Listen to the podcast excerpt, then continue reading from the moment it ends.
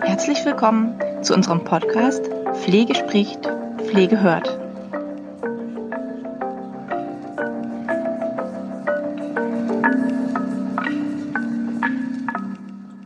Herzlich willkommen zu unserer heutigen Podcast-Folge, auf die habe ich mich schon sehr gefreut.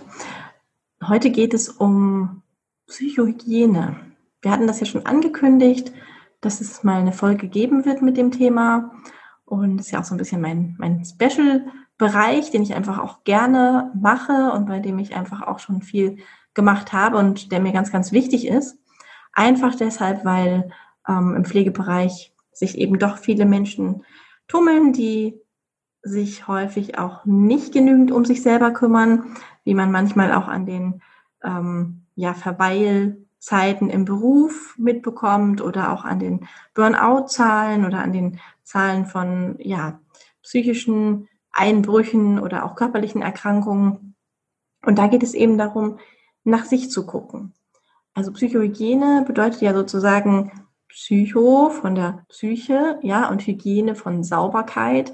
Übersetzt gesagt würde man sagen, es geht um die Sauberkeit oder um die Reinheit der, der Psyche, der Seele. Das heißt, es geht um seelische Gesundheit. Letztendlich ähm, geht es aber auch noch weiter, denn körperliche Gesundheit und seelische Gesundheit hängen ja schon auch zusammen, beziehungsweise bedingen sich gegenseitig. Ähm, natürlich kann man ähm, psychisch gesund sein, auch wenn man eine Erkrankung hat. Ähm, trotzdem ist es so, dass es sich bedingt und dass man sich um beides gut kümmern muss. In dieser, in dieser Folge geht es allerdings überwiegend wie gesagt, um psychische Gesundheit und darum, dass man eben nur selber Veränderungen schaffen kann. Man denkt immer so, die Zeit bringt Veränderungen, ja, bringt sie manchmal auch, aber eben nicht immer in die Richtung, in die wir wollen. Ähm, da gibt es auch diesen schönen Spruch, die Zeit bringt keine Veränderung, nur du selbst kannst eine Veränderung schaffen, von dem Kevin Bolter.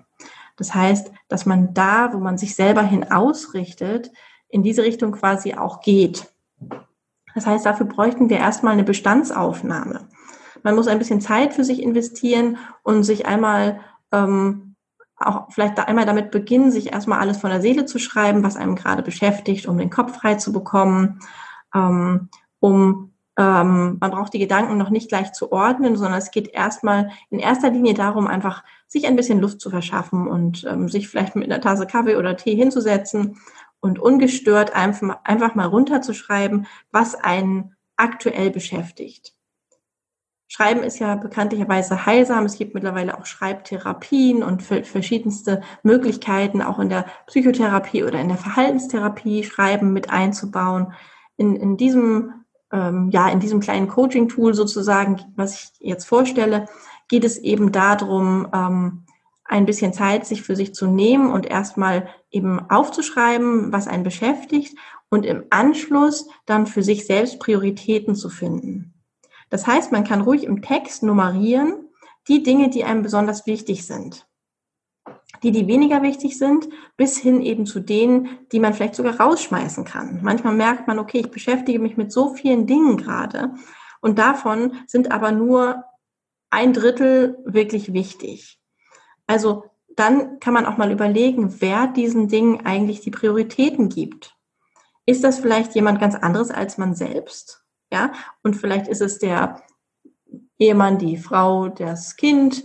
Ähm, das würde ja noch naheliegen, ja, weil es ja noch naheliegende Personen sind, die auch äh, ja eine, wichtige Bedeutung haben im Leben eines Menschen, die nächsten Menschen quasi. Aber vielleicht ist es auch einfach ähm, der Nachbar oder der Arbeitgeber oder irgendjemand anderes, der vielleicht gar nicht sozusagen berechtigt ist, diese Priorität herzustellen. Wenn man dann die Prioritäten überdacht hat, dann kann man seine Gedanken auch mal eintragen. Und zwar in sehr wichtig für mich, wichtig für mich, weniger wichtig, bis hin zu unwichtig. Ja? Äh, wenn man hier auf das Kleine einfach achtet, dann ist man ähm, häufig schon viel, viel zufriedener, wenn man merkt, dass man die eine oder die andere Sache vielleicht rausschmeißen kann, dass man die Sache vielleicht viel zu stark gewichtet für sich, obwohl sie gar nicht so viel Gewicht haben möchte, indem man merkt, dass man einer anderen Sache vielleicht viel zu wenig Gewicht gibt, obwohl sie einem total wichtig ist. Also hier geht es wirklich darum, mal eine Bestandsaufnahme zu machen und das Ganze dann sacken zu lassen und einfach mal zu gucken, okay, ähm, wo investiere ich denn Energie, die ich eigentlich viel besser in Sachen investieren könnte, die mir persönlich ähm, wichtig sind. Wir gehen noch ein kleines Stück weiter. Ähm, wenn man sich dann angeschaut hat, was einen beschäftigt, dann ist es wichtig, dass man die Themen dann auch in Einklang bringt mit den Zielen und Träumen, die man tatsächlich im Leben hat, mit dem, was einem wichtig ist. Äh, da gibt es eine Übung, die würde ich gerne beschreiben, weil Sie das ja jetzt nicht sehen können oder weil ihr das jetzt nicht sehen könnt.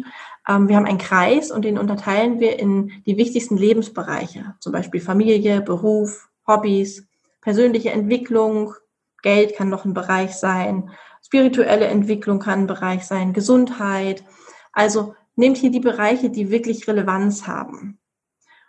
Und wenn man dann einmal ein Jahr weiterdenkt, dann kann man sich anschauen, wie das Leben dann aussehen soll. Also man kann alles in den Kreis schreiben, was einem dann dazu einfällt. Wenn man jetzt die Bereiche geschrieben hat, Familie, Beruf, Hobbys, persönliche Entwicklung, alles, was ich gerade gesagt habe, wie so ein Tortenstück in dem Kreis, dann kann man das Aktuelle mal mit einer Prozentzahl betiteln. Wie viel Zeit oder wie viel Energie steckt man in diesem Bereich, in dieses Tortenstück? Und das ist der Ist-Zustand. Und wenn man dann sich den Soll-Zustand anschaut und die Differenz zum Ist-Zustand feststellt, zum Beispiel Bereich Familie, da investiere ich irgendwie 20 Prozent. Mein Wunsch wäre da aber 50 Prozent zu investieren. Dann sieht man schon mal, okay, hier gibt es eine Differenz. Ja, oder Bereich Gesundheit. Im Bereich Gesundheit ist in der Pflege sehr, sehr, sehr wichtig. Ja, wie fühle ich mich? Habe ich irgendwelche Wehwehchen? Habe ich ernstere ähm, Krankheiten? Habe ich, habe ich Probleme? Habe ich Rückenprobleme? Habe ich psychische Probleme? Wie sieht mein Bereich Gesundheit aus? Wie viel investiere ich da derzeit? Oder wie viel Prozent gebe ich dem Bereich Gesundheit? Vielleicht nur 20 Prozent und es müssten aber viel, viel mehr sein ähm, okay, wo ist die Differenz, sich dann da mal einfach mal anzuschauen, ähm, wie kann ich denn die Differenz etwas auffüllen? Das heißt, wie kann ich denn wirklich ähm, dazu beitragen, in einer Liste kann man das dann aufführen, was für Schritte man gehen kann zu einer Annäherung des Ist- und des Soll-Zustandes. So, und wenn man jetzt sich alle nochmal Themen anguckt, die man da eingetragen hat, ähm, in der ersten und zweiten Zeile dieser Tabelle, von der ich vorhin gesprochen habe. Was ist sehr wichtig für mich? Was ist wichtig für mich? Ja, das wären die ersten und die zweiten. Danach kommt, was ist weniger wichtig oder was ist unwichtig? Wenn man sich die nochmal anguckt, ähm, sind dann die Themen, ähm, die einen beschäftigen, wirklich auch relevant für die eigenen Ziele oder Träume? Oder beschäftigt man sich vielleicht ähm, derzeit ganz viel mit Dingen oder Menschen oder Aufgaben, die eher Energie für die wichtigen Aspekte des Lebens nehmen? Hier ist auch ganz hilfreich, einfach nochmal aufzuschreiben, ähm, die Dinge, die einen blockieren und da mal zu gucken, zu jedem Ding, was einen ähm, blockiert in irgendeiner Hinsicht, mal einen Lösungsaspekt zu finden. Zum Beispiel delegieren an oder täglich zehn Minuten dann bin ich am XYZ fertig mit der Sache. Ja? Dass man da wirklich gleich auch in die Lösung geht und nicht so sehr auf das Problem. Ja, ein weiteres Thema, was ich gerne nochmal ähm, hier in dem Kontext mit ansprechen möchte, ist das Thema Werte. Also die meisten Menschen, die lieben es, was Neues zu entdecken, aber hier ist der Verstand eben manchmal im Weg oder der Verstand ist hier ein Angsthase, wenn es eben darum geht, sich rauszubewegen aus der eigenen Komfortzone. Hier ist es vertraut, hier ist es bequem, das kennt man, das ist in Ordnung so. Aber wenn man wirklich ein Ziel hat oder etwas anderes erreichen möchte als bisher ähm, und da lebendig bleiben möchte, dann braucht es eben manchmal auch neue Wege, auch um flexibel zu bleiben. Hier sind wir Menschen einfach häufig sehr bequem.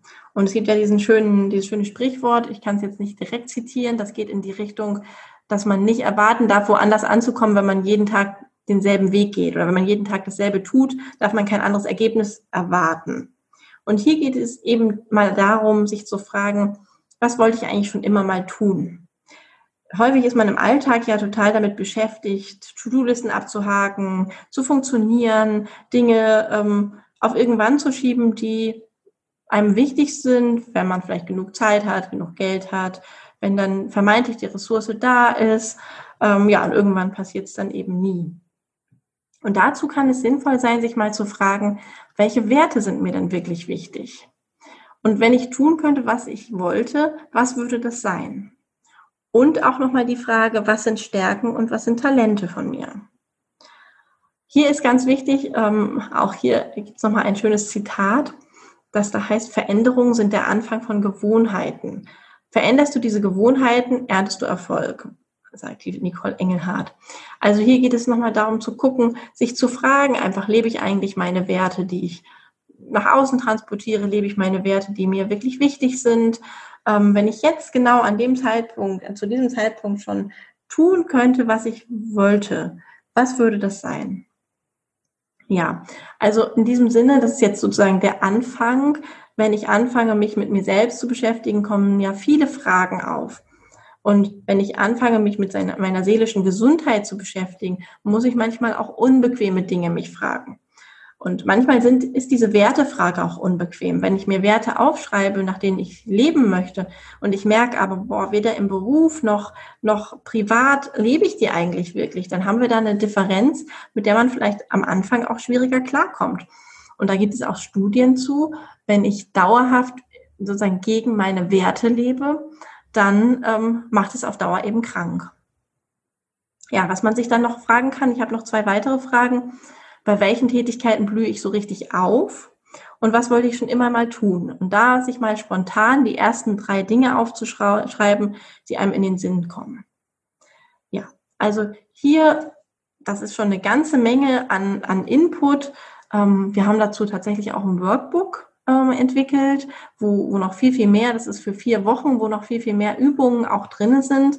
Diese zwei Übungen äh, sind jetzt, habe ich aus dem Workbook einfach mal erzählt um mal einen Eindruck ja zu schaffen, mit was man sich beschäftigen kann, um ja zu, zurück zu sich zu kommen, sich mal damit zu beschäftigen, was will ich eigentlich, wie geht es mir in meinem Job, geht es mir da gut, wollte ich eigentlich was anderes machen, möchte ich vielleicht noch mal einen anderen Bereich, brauche ich eine Fortbildung, möchte ich eine Pause haben, welche Möglichkeiten habe ich überhaupt?